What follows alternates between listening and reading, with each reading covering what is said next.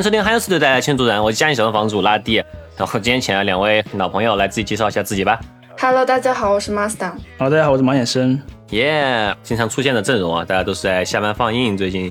上过我们的节目。然后其实说来，最近我们也是一个 crew 啊，其实最近也才刚刚杀青一部我们新拍的短片。然后其实今天要聊的话题也是和我们最近拍的短片其实比较有关啊，因为我们最近突然对一个风格比较感兴趣，也是在之前节目和 Mars 聊过的 Mumble Crow 的风格。那因为最近拍这个片子，在某种意义上它也有一些 Mumble Crow 的影响吧，所以说其实比较集中的我们看了。好几部 Mumble Crow 的电影，觉得今天哎可以来稍微认真聊一下这个话题，顺便也就是这个算是预热宣传嘛，预热宣传。我们的上海上海笑话，对，嗯，对上海，其实我们刚杀青片就是上海笑话，在那个春晚的那期节目。屁起了一下，这么一看还挺快的，居然一下就拍完了。Mumble Crow 这个，它就是翻译过来是呢喃河嘛，对，然后它是一个之前在节目里可能稍微提及了一下，但是没有细讲啊，是一个什么样的一个风格呢？其实是一个属于是美国独立电影的 signature 的一个场一个 thing，对吧？就是它其实很多美国独立电影它其实都可以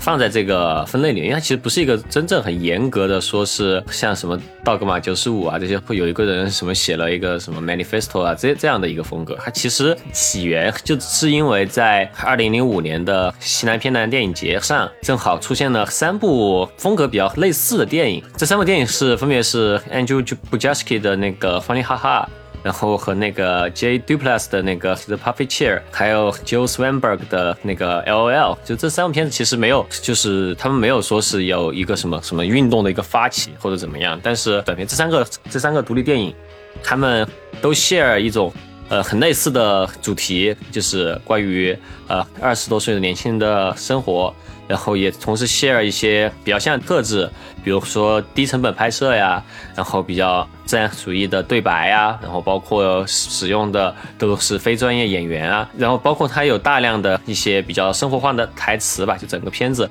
对话的成分也比较高，所以说当时就是呃这三部电影里面方尼哈哈的那个混音师啊，他他自己戏称这他们这个风格叫 Mumble Crow，这三个导演的剧组里面的人人员就三号其实就组成了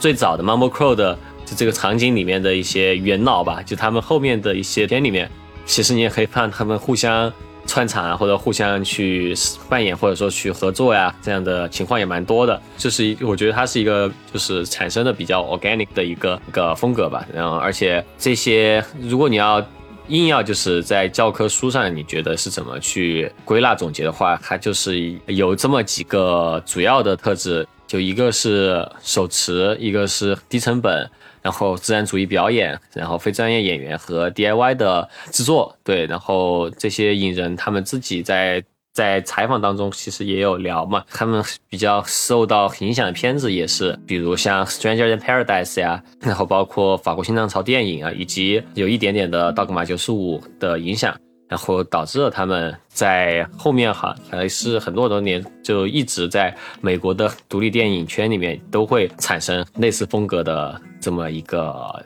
电影，对，大概 Mumble Crow 的一个概念就是这样的，嗯。个人新闻，拉老师。哎，你知道为什么我突然会说这么多吗？哦，对，我最近在 Freelance 做了老师，然后我他们让我试讲，就是随便，他说你随便讲什么试讲。然后我就试讲的是 Mumble Crow，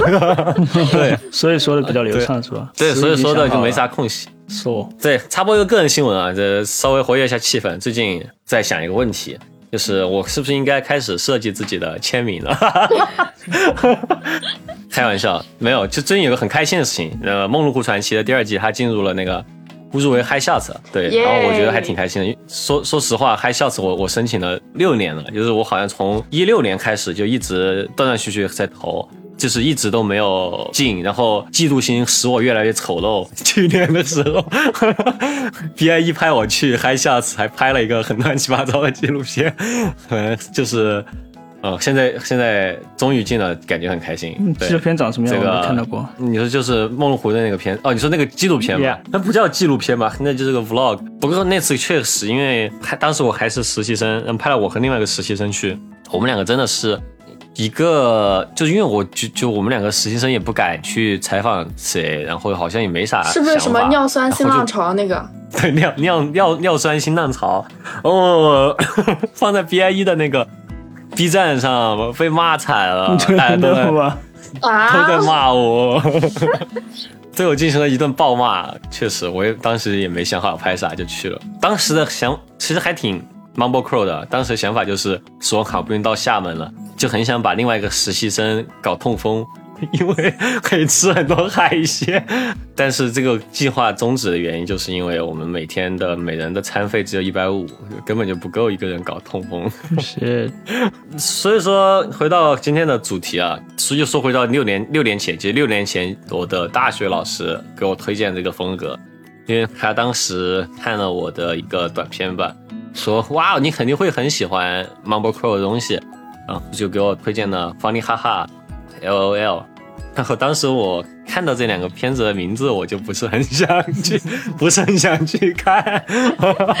很叛逆。然后包括《Stranger Than Paradise》很叛逆，一直没有看。然后就直到最近，嗯，可能就是那一段时间吧，Mars 推荐我春晚的那段时间，我在思考这个关于创作和工作这两件事儿。然后就就是出于一个觉得想想想找回初心的这么一个角度，就买了 Canopy，然后去看了方尼哈哈，然后对我的冲击力简直是非常的强，对，非常的强。不得不如说，如果不是看这个片子，我觉得我我我觉得我可能也不会想拍就是新的真人片子，我觉得对我影响蛮大的。我们可以先从这一部方尼哈哈开始聊，我们也是差不多的时间看的嘛，就我们对三个。对，这是我嗯这是我的 pre-production 的作业，pre-production 哦，对哦，是哦，？pre-production 拉对，好像我们剧组的，拉导演发给我的作业，他说让我看一下这个东西，他命令我。我们我们好像我们剧组的组成主创基本上都是被这个片子呃骗进来的，就是好像大家都是说，哎，要不你看看方力哈哈，哦，好像是你你先骗我看方力哈哈，然后后来有一天我们在路上聊着聊着就、就来拍了。啊，是是，对，不不过不过也是有有福利啊，就是我们剧组的人都可以享受我的一年的 Canopy 的 账号。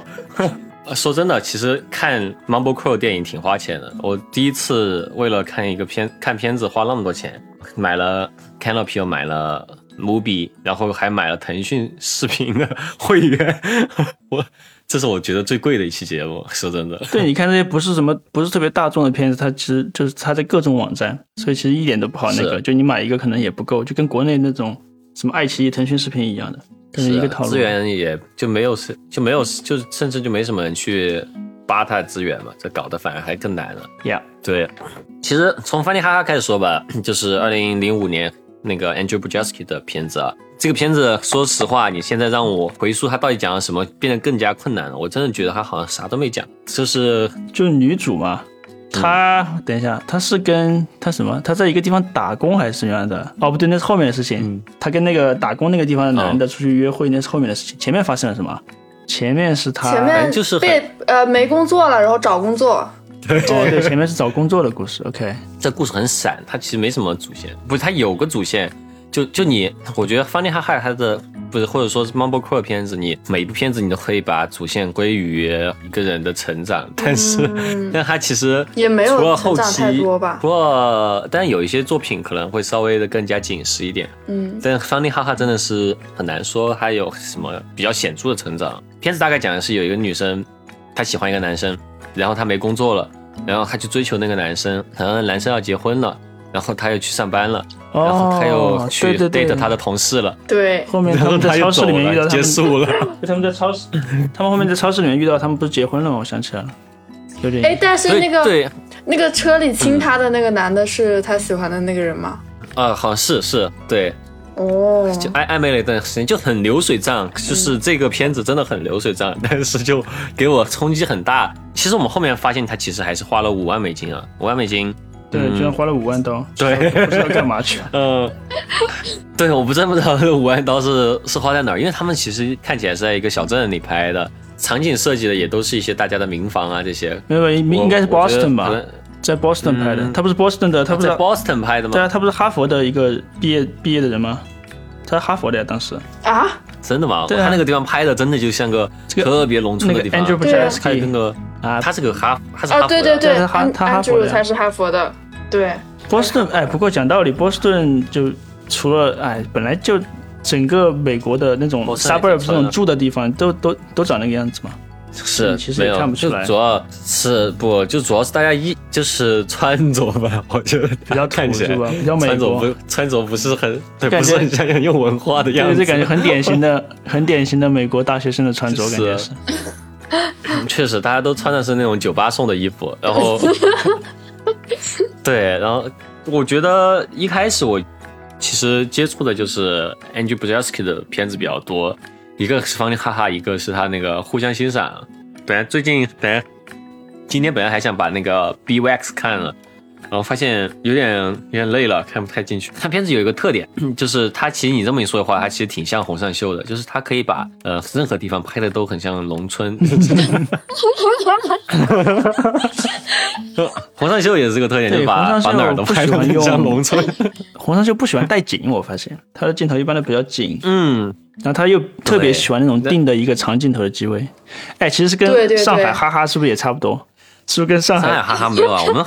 但我们选景选的都很洋气啊，对对对，就我们还是有对我们还是有啊有一些，就是广一点，有一些带到就是那种地标的地方的那种那种镜头。是的，是。的，反正看 Andrew Bujalski 的片子，就有一种看那个什么，就是那个 American Football 的那种啊 MV 的感觉，哦，对，就是那种呃 Midwest 的那种风景的感觉。然后他片子都，其实这三部片子就是所谓我自己乱说的，我乱说的是西蓝偏蓝那个 Mumble Crow 三杰啊，然后这当然是我自己乱说，其实就是这三部最开始的片子嘛。我觉得有一部我们看不了，因为我们真的是花了很多钱了，最后都看不了 L O L。但是 Funny 哈哈和 The Puff Chair 其实相比起来，Puffy Chair 其实相对来说就是人物的成长是比较有逻辑的，就是或者说你是可以总结出来一些表达的核心的东西。但是呃 b u j a s k i 他做事情就或者说他人物，你就会发现他确实就是想想拍一个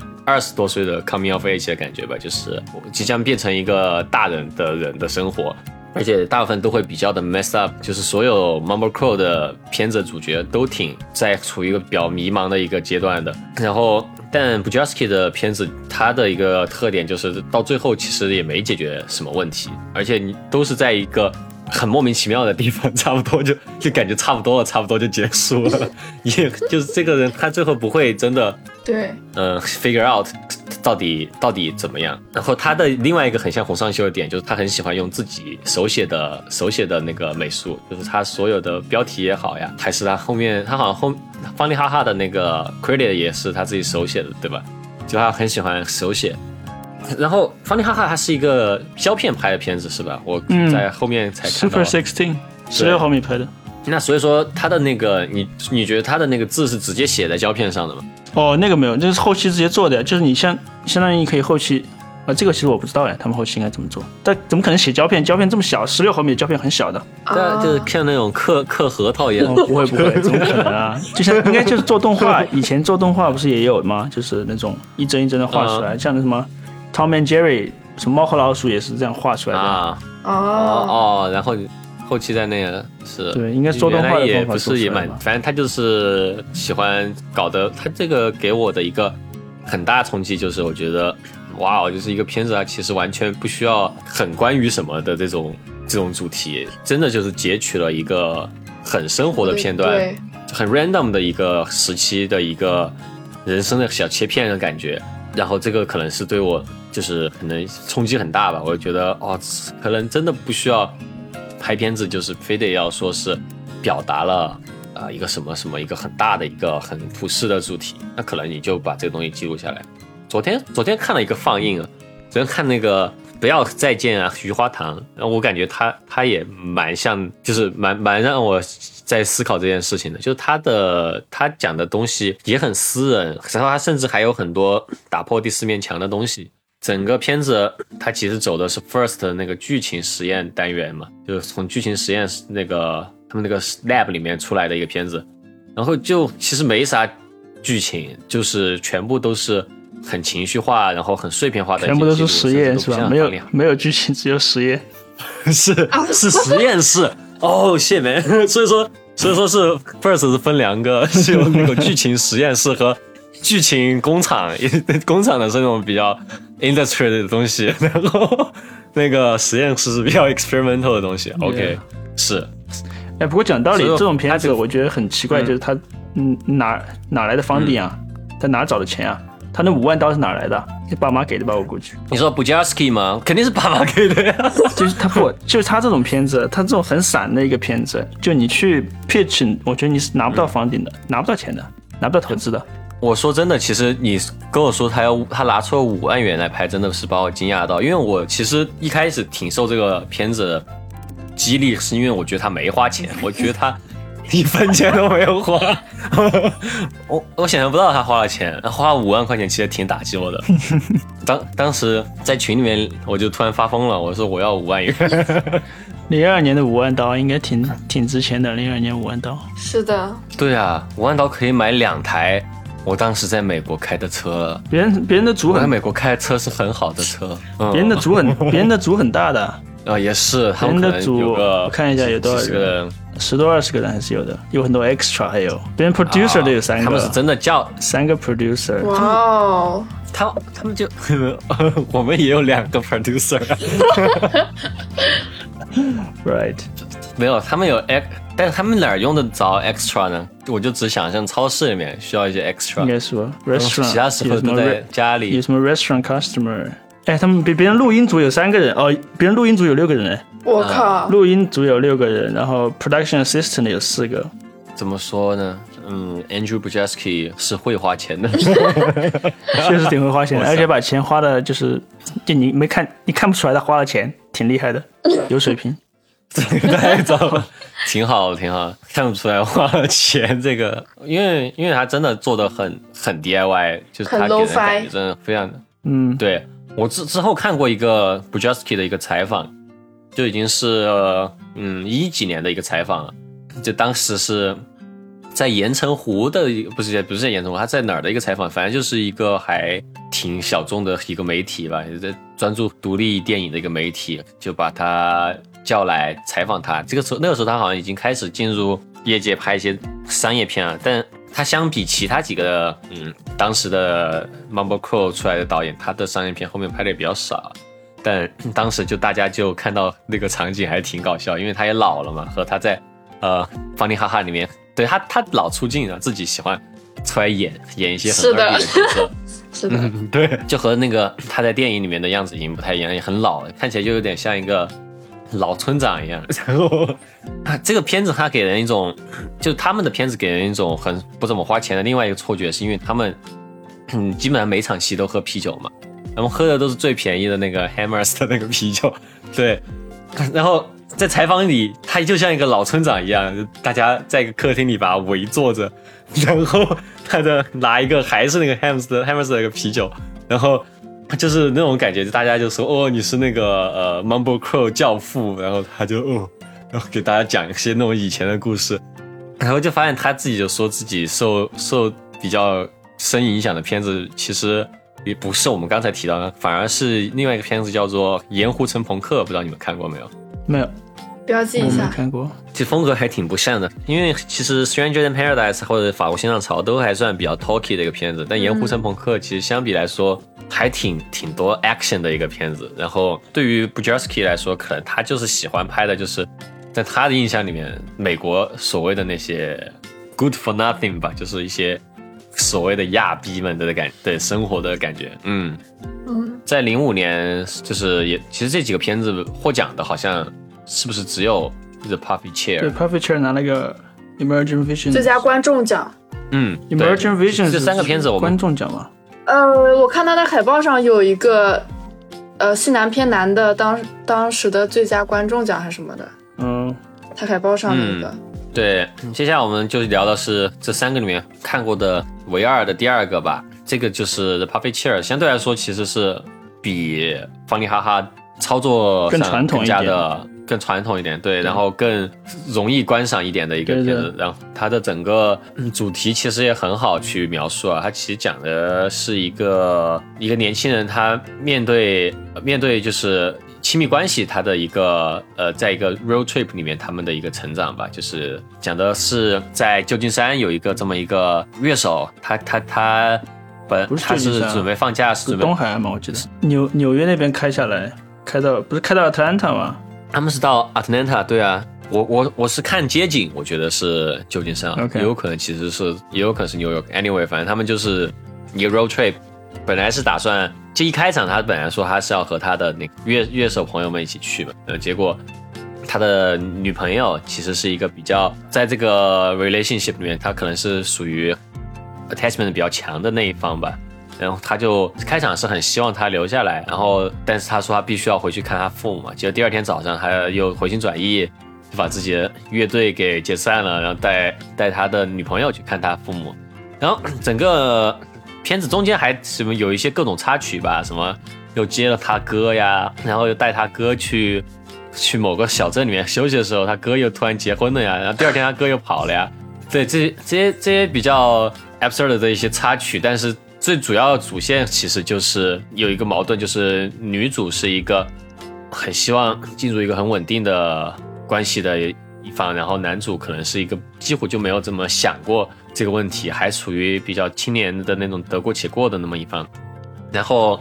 他们最后就讲的是，虽然说他们最后也没有这个，其实剧不剧透也无所谓，反正他们最后也没有真正的可能说是把这个关系给 work out 吧，但是。但可能整个旅途就一直是在逼迫男主去做这个成长吧，去思考他真正怎么去看待自己的亲密关系，因为他之前就完全是没有去面对的这么一个状况嘛。对，差差不多就是这么一个片子。相对来说，这个片子非常好，非常好观赏啊，就是有一定的主线，然后有有。然后每个角色他们的动机也是比较的明显，每个角色也有自己的一个动机。然后除了他哥吧，他哥可能是在这里面是充当一个比较调剂的这么一个角色。或者 Puffy Chair，他其实是他们想回老家送给他爸的一个生日礼物。然后呢，最后他哥也是把那个 Puffy Chair 给烧掉了，说的是他哥是属于那种比较激进、hipster 的。比较对 对，就是我都觉得他哥是一个特别感性的人，非常的感性。他们对他跟他区别其实挺大的。对他哥是那种，其实美国还蛮多，身边蛮多这种人的，就是平时会拿拿拿摄像机拍点小电影，然后呃会，然后会突然间在路上结婚，然后 美国有很多这种会不会？真的，我我我之前在宿舍里面就有一个，有一天我就。就因为我老和隔壁的美国人玩嘛，有一天我一一打开门，然后他就他结婚了，和一个怀孕的一个女生在一起，那个那个啥，in middle of 什么？我说让我走了，他说没事儿，你进来吧。他说我结婚了，我就说哦，恭喜你。然后第二天我又再去的时候，他说哦，我分手了。然后我问他，哎，那那你孩子？他说那个也不是我孩子，我昨天才认识。就美国还蛮多这种人的，嗯，就是这种比较感性，然后嗯，可能自己自己对自己的对自己的生活规划也是比较的，是 bro 飞的这种人吧。对，然后就挺典型的这个这种角色，然后嗯，整个旅途里面，嗯，他也不是唯一感性的那个人嘛，但他的感性就和女主的感性也不太一样。女主可能因为他中间有一个插曲，可能说他们矛盾。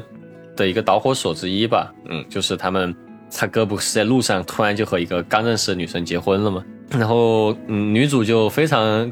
感动啊，然后真的觉得哦，就是觉得他们好好啊，就是走入婚姻的殿堂。然后男主还帮他们念 那个试婚词啊这些，然后回酒店之后就说就说哎，你觉得他们之后会怎样？然后男主就说啊，可能最多一周之后他就走了吧。然后那个女女主就说你你你有什么你你有什么 What's wrong with you？就是你咋了？就是你干嘛？你们这些人就怎么有有什么毛病嘛？对吧？然后结果第二天他哥就跑了，然后这个女主就觉得没法待了，在这个 team 里面 没法待了。对，然后反正其实就是通过一个女图就看出来这两个人的一个观念的不合吧。反正就是我觉得是设计的蛮蛮妙的这么一个一个一个剧本啊，然后这种三个人的这种这种结构其实也是比较的经典吧。然后，呃，拍摄上倒我倒没觉得有什么可聊的，因为他拍摄你说不上特别好，也说不上特别差。你觉得这个片子 开头那个开头那个餐厅的记忆你还记得吗？就最开始他们吃饭，然后最后不是女主摔盘子走人了吗？哦，对对对，那那你们觉得那个地方其实跟春晚跟它就是很像吗？啊，很纪录片的那种，对，就是怼着脸拍的感觉。对对，特别是第一个，特别是最开始的那个镜头，跟后面其实区别还挺大的。那个后面没怎么用过那种，对那个那种那个镜头，真的我觉得看着觉得巨脏。那我看了之后，我真的觉得太脏了。那镜头，就他们在那边吃饭，然后那个女生给他做了个鸡腿，然后还在吃鸡腿，真好吃。然后，哦，你做的真好，然后就开始亲嘴，然后就我一边在咀嚼一边 在亲嘴，觉得好恶。好好脏啊！那个镜头，我觉得 你就说哪个？我说，what？他们有亲嘴吗？没有吧？有啊，就是不是他没有，他就在那吃鸡腿，然后一边咀嚼，然后一边就开始他不是吃饭，然后真不错，是吗？他们吃饭吃饭然后打电话，对啊，吃饭然后打电话，然后对啊，没有他吃饭，他他先是吃饭。嚼鸡腿，然后一边嚼一边亲嘴，然后差不多嚼完打电话，打完电话女主就走了。你不记得吗？哇，反正觉得好脏，我都没有印象。手也是脏的，还在拿电话。没有了。还吃鸡腿，你的重点居然在这个巨脏，我觉得那个，我觉得我操，我看这个镜头，我觉得这个人巨脏，太脏了。刚还喜欢穿白内裤，我觉得很恶心。喜欢穿白色三角内裤，我觉得巨脏。对，歧视啊，就是歧视白内裤。对，听众朋友如果有喜欢穿白色内裤的，没什么问题。只是我不喜欢，我不喜欢白色内裤显脏，对吧？它挺干净的，没什么，不要再说了。OK。嗯，那个 Du Plus 他之后拍了什么？Du Plus 后面片子是，你没有看他后面的片子吗？后面拍哪些？不知道哎。他好像后面其实有慢慢的去拍一些比较商业的片子。对对对，就是我，就其中的演那个男主的那个人，他是。杜普拉斯的弟弟还是哥哥，我我不知道，反正他是那个男主。然后我看他很眼熟，然后我点开他他的那个豆瓣的那个主页，就发现他演了一个前段时间的一个呃以 Me Too 为主题的一个美剧，叫做《晨间新闻》。他在里面也演一个 nerd，演那个呃演播室的制片人，就是一个呃很呃那种老实人的感觉。这个 The Morning Show 是吧？还挺多的，拍了二十一集，在这里面，算是一个比较主要的，对，算是一个二十一集哦，重重要的角色，对的。哎，我觉得在这个 Mumble Crow 的这个就这个场景里面，就大家都是那种又导又演的人挺多的。有的人是先先是导演，后面开始演戏；有的人是先是演戏，后面慢慢变成导演了。比如说待会儿会讲 Greta，对吧？他就是主要的一个例子。另外一个判的别就《三杰之三》吧，那个 Joe Swanberg，这个他的 L O L 虽然找不到，但他后面片子我倒还挺喜欢的。但 L O L 如果就是听节目好心人有没有好心人有资源可以分享给我们，因为我还挺想看这个的，因为感觉感觉这个 Joe Swanberg 跟跟跟他们两个又不太一样，就因为我只看到他后面片子，觉得他很喜欢讨论婚姻这个东西，或者说就是。很喜欢讨论进入婚姻这个事情，把这个一个 relationship 变得 serious 的这件事。刚才 Puffy Chair 又要更往后一点，感觉，嗯，其实我觉得所有的 Mumble Crow 的片子都会让我，待会儿我们最后会讲的一些片子是 Francis Ham，，我觉得里面有一个有一句话我就挺印象挺深的，就是他记得他有一次是说请别人吃饭，结果他自己的信信用卡刷不刷不了，他明明那天是因为退税了，对他跟那个谁，对，星战那个人。叫什么名字？Adam Driver，就那个，对他跟 Adam Driver 吃饭那个地方，他摔了一跤，我还记得。对，他就是他当时说一句话是，Oh, I'm not a real person。我就觉得这整个 Mumble Crow 的主角们其实都是那种 not a real person 的那种状态，就是虽然说已经是 adult 了，但是就是还自己生活当中各个东西都还没有 figure out 的那种状况嘛。所以说，Joe Swanberg，我们看我看了的就是 Drinking Buddies 和那个绝活者。绝活者英文是我也不知道。今天晚上我给 Mars 说，对我给 Mars 说是盗活者，Mars 看找了好久盗活者。嗯，然后 Drinking Buddies 我挺喜欢的，因为它有各种我喜欢元素，有又有啤酒，一直都在喝啤酒。哦，对他们真的是，他们酒厂的嘛，没办法，狂喝啤酒。对啊，酒厂哦，对对对对对对对，说真的，我最近真的越来越有一个感悟，就是我发现，就是啤酒真的得放到杯子里喝，就是啤酒在罐里喝，真的会特别容易醉。你们有这种感觉吗？就会觉得原来原来看那个侠饭的时候，他有说一句话，就当时侠饭就是主那个男主角是一个 nerd，他就是突然开了一瓶啤酒就准备拿罐喝，然后那个侠饭里面那个另外一个男主角是一个黑道大哥嘛，就一下就把手给抓住，哇，你居然要这样喝！然后就说啤酒必须要倒到杯子里面，然后这样才会有氧化呀，什么什么这样那样。然后当时觉得哇，不屑，怎么可能？这其实有这道理啥呀？然后现在，但结果现在成长到二十六、二十六岁，快二十七岁了，我突然发现这个这个这这是真的，这真的，如果再拿罐子喝，真的会难喝很多，倒出来好好喝。这在跟空气充哦分接触啊，我的估计是这么个道理。但先，然后反正这个片子讲的是，呃，一一开始看的话是有两对 couple 吧，他们一开始是他们的一次 double date 嘛，然后就给人感觉好像是他们两对 couple 好像是反过来了的感觉，好像其实他们有一点错位，就是呃，因为男主和女主分别是分别两个 couple 里面的男朋友和女朋友嘛，你就会觉得哦，好像如果他们两个在一起，其实才是更合理的一对 couple。但其实结果上来说，他们并没有真的在一起吧。然后，然后其实他们其实是面临一个在，特别是男主吧，在面临一个选择要不要结婚的这么一个时间点上，他有那么一点点发现。嗯，自己好像和女主有那么一点火花，但是其实，在更早的时候，反而是男主的女朋友和女主的男朋友是有在有暧昧，他们两个反而还更像是游戏伙伴的感觉。然后，反正就是整个片子其实一直就是在这种 暧昧的这个过程当中吧，男主和女主在 figure out 他们的关系，最后并没有很俗气的，就是哦。发现哦，原来爱的人是你啊，这样的感觉，就只只有生活还是会继续，他还是会继续的和那个和自己的女朋友，嗯，就是可能会步入婚姻或者怎么样。然后女主也并没有因为和自己的男朋友分手，然后就开始和那个男主在一起吧。反正就是算是一个这这方面的一个成长的一个故事。我觉得怎么说呢？首先，我觉得它的拍摄好像看起来就比之前的。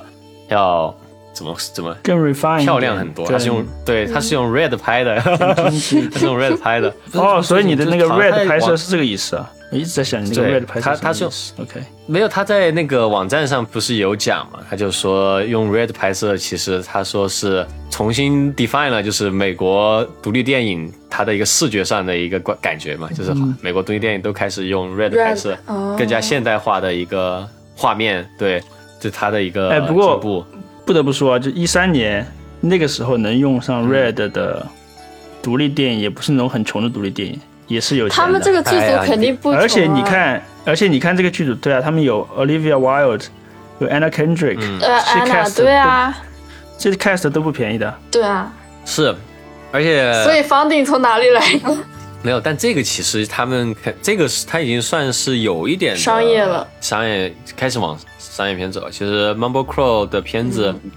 也就是刚开始的时候可能是比较的呃 DIY 一点，后面其实也越来越多商业。其实 Francis has 显然是有有很很多方定，也有很多，也并没有是请非专业演员了嘛，Francis 都是 Ha- 后面很有名的演对，员。反正他是 Noah Baumbach，Baumbach 很厉害的。对啊，其实就是哦嗯、所以其实所以说这个 DIY 这一点，其实也就是早期可能比较适用。对，就是穷的时候。不过真的今天对穷啥呀，都五万美元，我们真的暴受打击。对五万，哎，不过讲道理，五万五万的 indie 在美国来说也也确实算很便宜的。确实，你要不你要真花钱，你又觉得不经花，但是我就是没有五万，怎样我就烂哎，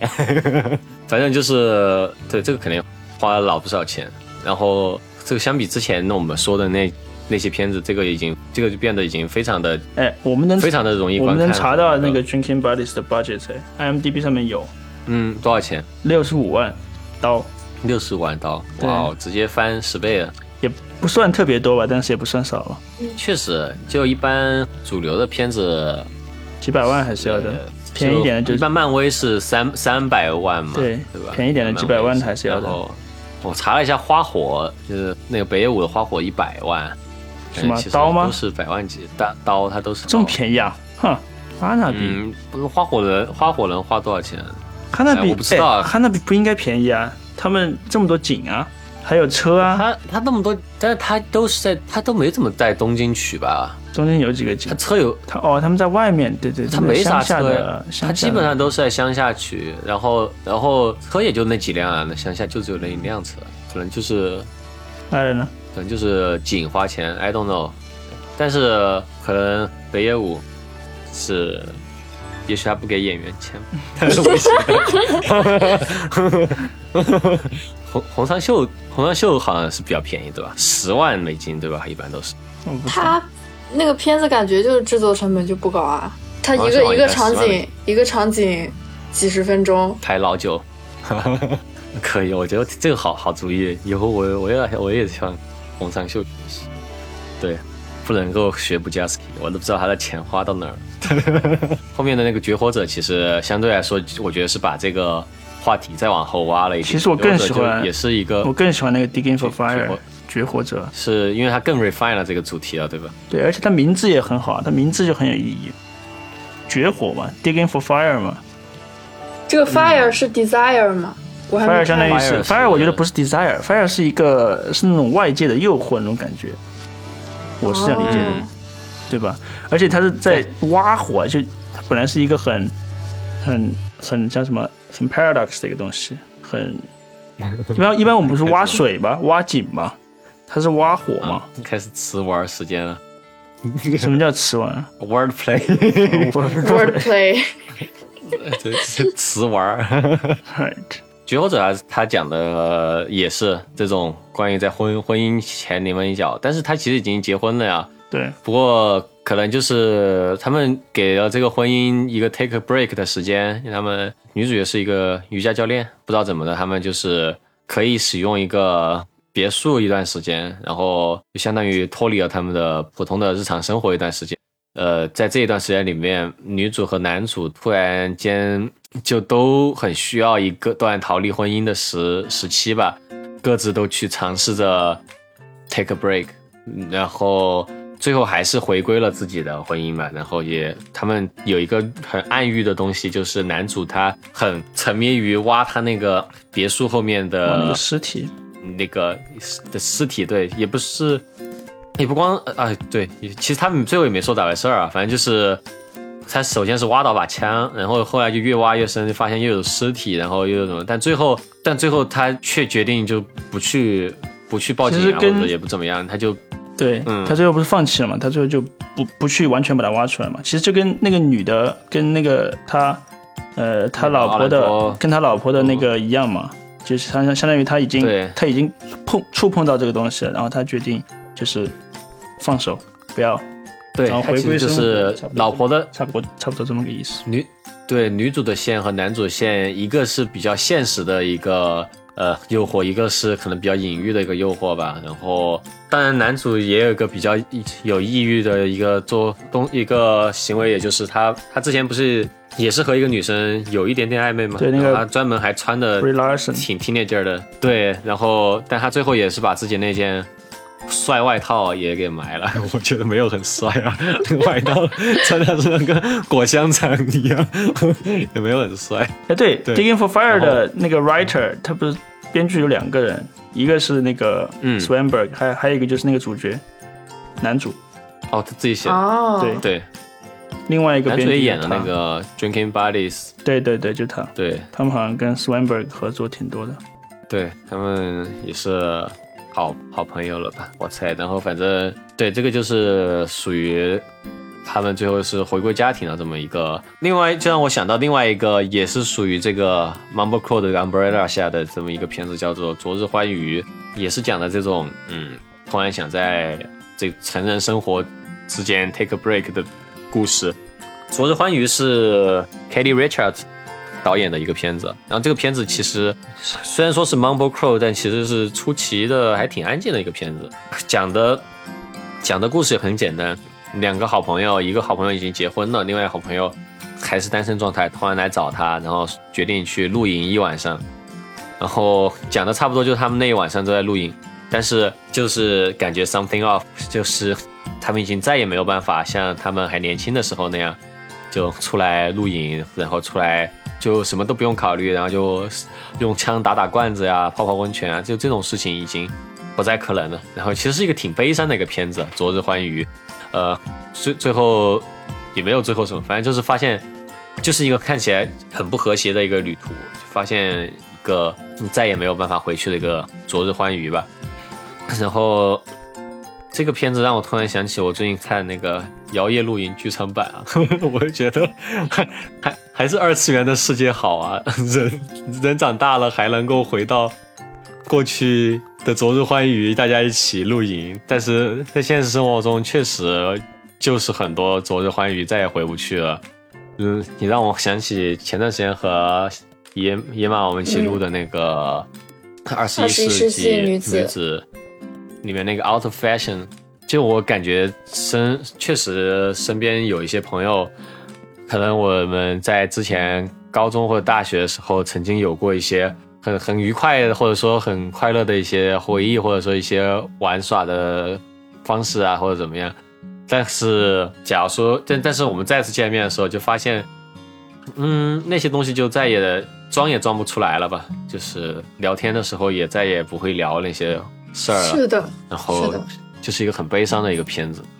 我觉得另外最近也在看那个《老爸老妈罗曼史》，里面也蛮多这种这种那个这种话题的，就是一种焦虑吧，就再也回不到以前的那种快乐的那种焦虑，感觉还挺普遍的，在二十多岁的时候。对，因为二十多岁大家动荡比较多嘛，因为是，因为有的结婚，人生的轨迹不一样。有的没有，有的比如像就像那个《Old Joy》里面那个那个秃头叫什么名字我忘了，他好像就没有往前走，他还在流浪那种感觉，你知道吧？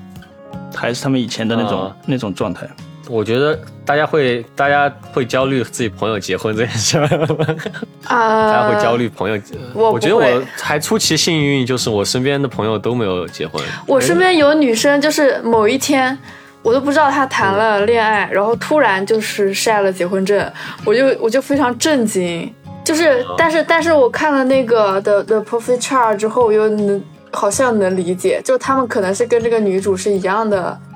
想法，就是一直就想安定下来。我觉得我还运气挺好的，我都快二十七岁了，但大家好像玩的比较好的朋友都没有结婚，然后，但有时候。但二十三岁的时候我特别焦虑啊！二十三岁我不知道为什么就莫名很焦虑，朋友生孩子，就就会觉得啊，假如说朋友生孩子之后就再也没法和他一起玩了，就再也没有办法到家里喝酒了。然后，然后我也不，然后就我朋友如果来我家玩的话，我家有很多的手办，我就会很怕他的孩子。对，我就手办嘛。二十三，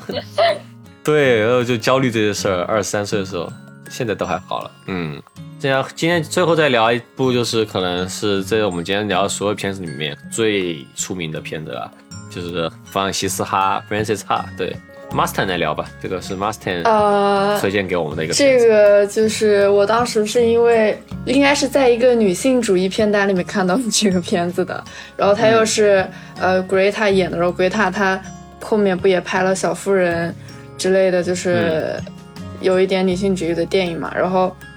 呃，然后他我看了之后，我就发现，哎，这居然这个片子是拍这种风格，他就是，嗯，把就是我如果是一个呃在美国出生、法国出生的普通家庭的小孩，我可能就是跟这个片中的女主是类似的这种感觉，但是但是我在国内我就没有那么自由，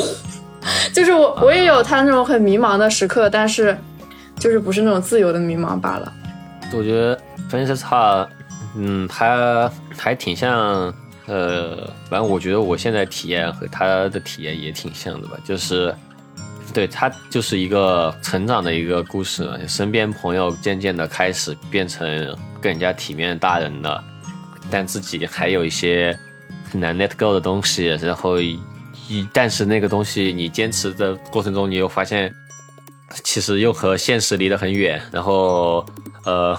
然后对你又，你虽然说已经很大一把年纪，你会发现也没法好好照顾自己，然后又有很多的莫名其妙冲动会让你去旅行啊，或者去干傻事啊，就这么一个情况。然后这片子说到 Greta 这个，等一下，Greta 姓什么 Gerwig，Greta Gerwig，Gerwig，？Gerwig 嘛。对 Gerwig，这个片子他拍的时候，Greta 自己也，嗯你看我又记不到，Greta 自己其实也是编剧嘛。然后其实他这个跟他他拍的时候跟他的境遇还蛮像的，就是他也是一个属于，因为之前他在各种独立电影里面演，对他 Mumblecore 老人老演这些片子，然后也没有搞出一个什么名堂吧。然后现在又到了一个。他可能真的在思考自己以后的生涯的一个时间点了，然后自己写了这么一个啊作品，然后挺挺就是有一种那种呃想想想冲一把的那种感觉，结果最后就成功了嘛。现在还挺励志的呀，后面慢慢就变成了一个主流的一个导演，然后导了《小妇人》嘛。哎，你这么一说，你这么一说，我发现，嗯，是 Lady Bird 很那个呀，Lady Bird 对这么说的 Lady 话 Bird，也很 Lady Bird Bird 也很也很 Mumblecore 女性你这吗样一？说哦，对对对对对对，对呀，所以我当时说，我一搜就搜到了这个 Francesa，就搜到 Greta，其实他有讲，他后面导商业片，他也会有一些 Mumblecore 的一些呃概念在里面，而且我其实有挺受他的小妇人的启发的，就他有说他拍小妇人的时候，他喜欢这样一一群人重叠着讲话，他就说普通的时候就一般一群人讲话，大家不会都听一个人一个人这样讲的，大家讲话会叠着叠着讲的，就是啊、一群人在讲一件事儿，是另外一群人在讲另外一件事儿，然后然后我就觉得哦，这个太妙了，好像真的现实生活中确实，如果人数超过三个人的话，你就是会分成小团体、小团体、小话题、小话题这样。然后这个很后来也就是用在我们嗯自己拍的短片里面，我觉得哇太妙了。然后 Greta 她其实也是呃在导演的时候也是很很很重视这个自然主义的表演这件事情，然后他自己也也对这个调度这个东西他非常的 picky 吧，就他喜欢他喜欢就是让呃。就是让一个场景里面很多事情很自然的在发生，然后但是他这些都是必须是他控制好的，他就就自己呃，就是即兴的东西其实是没有的。然后我觉得这个还是挺厉害的一个方法。Francis Ha 怎么说呢？这个片子好像哎，在国内的线上是有对吧？国内的流媒体上哦，Francis 他有上，B 站上面就有 Francis，哦，是吗？呀，其他片子说实话挺难找的，但是 Canopy 有挺多，Canopy 有，我觉得大家可以找一些来看一下，就还是挺挺得劲儿的。其实这种片子，嗯、一旦看起来你就觉得很得劲儿，但是呃，但就是挺挺吃人的，就是挺看人对电波的。然后 Mumblecore 的话，其实不得不说这段时间因为很密集看很多，虽然说已经没有当初那么第一次看方力哈哈的那种感动，虽然已经有点被磨灭了，但是总体来说我还是很喜欢这个就这个风格。然后我觉得他给我的最大启发就是，终于就是有一点总结出来我喜欢的电影的样子是什么样子吧。就我比较喜欢这种比较自然的。自然的这种表演和这种比较 talky 的这种这种对话，然后 somehow 他帮我理清了一个思路，就是原来很多人会问我拍的一些东西是关于什么的，我就挺答不上来的。然后后来我就觉得，其实它就是关于一个小切片的我的生活，或者说关于一个我自己的一个小观察吧。有时候答不上来的时候，可能真的就是关于这个。其他启发就的话，就是 就是拍电影还挺贵的，然 后没什么，其他也没什么可说的。其实我感觉，呃，最近真的是有一点太密集了，看《尼兰河》之后，今天因为上课的原因啊，因为备课的原因，我突然看了一个，突然看了一个商业片，嗯，穿普拉达的女魔头，哦，还可以啊，因为因为因为学生学学生要看，然后我就看了，然后就会觉得，哎，真的就是吃就跟吃饭一样，就是吃咸吃多就想吃点甜的，就感觉哎，so refreshing，是这种很很古很传统的片子，看着也还有新的挺舒服还有新的的。启发是吧？对对，就是人不能老逮着一种片子老看，我觉得人老逮着一个片子看久了，人会疯掉。我觉得。那差不多，还有什么想分享的？最后再分享一些个人新闻。来，Mustang 分享一个个人新闻吧。个人新闻就是这个片子里，我要我要第一次献出我的两两首歌，啊就终于 DIY 出了自己的歌。啊，对，我们的上海笑话，对，有两首 Mustang 的歌曲。Mustang 最近也是音乐人的身份，在上海各种呃演出空间进行活动，大家上海朋友可以支持一下。好，Mars 那今天节目就这样了，观众朋友们，拜拜。啊，不是还要说个人新闻吗？为什么只